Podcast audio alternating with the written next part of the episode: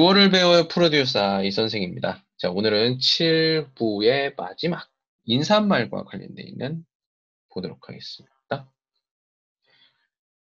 자, 아이쿠, 신디가 울고 있어요. 왜 그럴까요? 자, 바로 아, 추억의 장소, 고통의 장소에 신디와 승찬이 같이 왔습니다.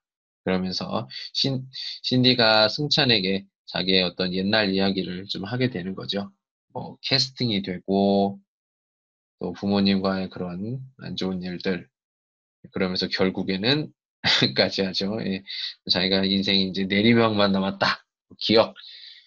자, 같이 한번 보시죠.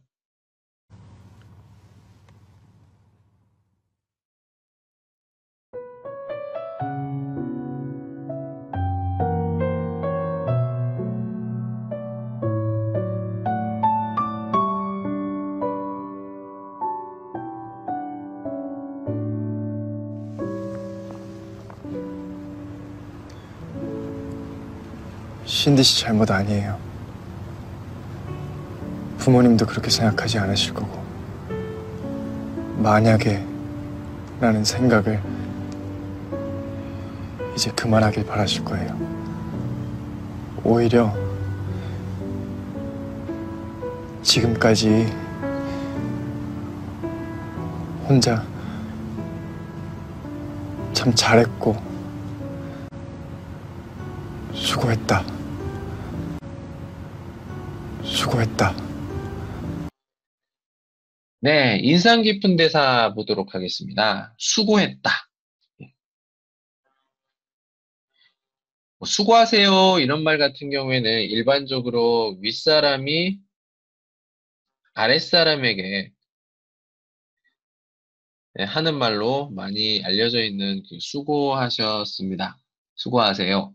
이런 것들. 수고했다. 그런데 여기서는 어떤 표현으로도 많이 쓰이냐면 가끔, 가끔 그 힘들어하는 사람, 마음적으로 굉장히 힘들어하는 사람에게 그 사람을 위로하거나, 예. 보통 위로해 준다는 말은 상대방의 말을 들어주고 상대방의 아픔을 어, 나의 아픔으로 이렇게 같이 보듬어 주는 것을 우리가 위로라고 하죠. 그런 위로를 할 때 이렇게 수고했다 이런 표현을 씁니다. 친구끼리 좀 친한, 친한 사이에서도 많이 쓰는 표현이라는 거 잊지 마시고요. 같이 한번 해볼게요. 수고했다. 네, 오늘은 여기까지. 안녕.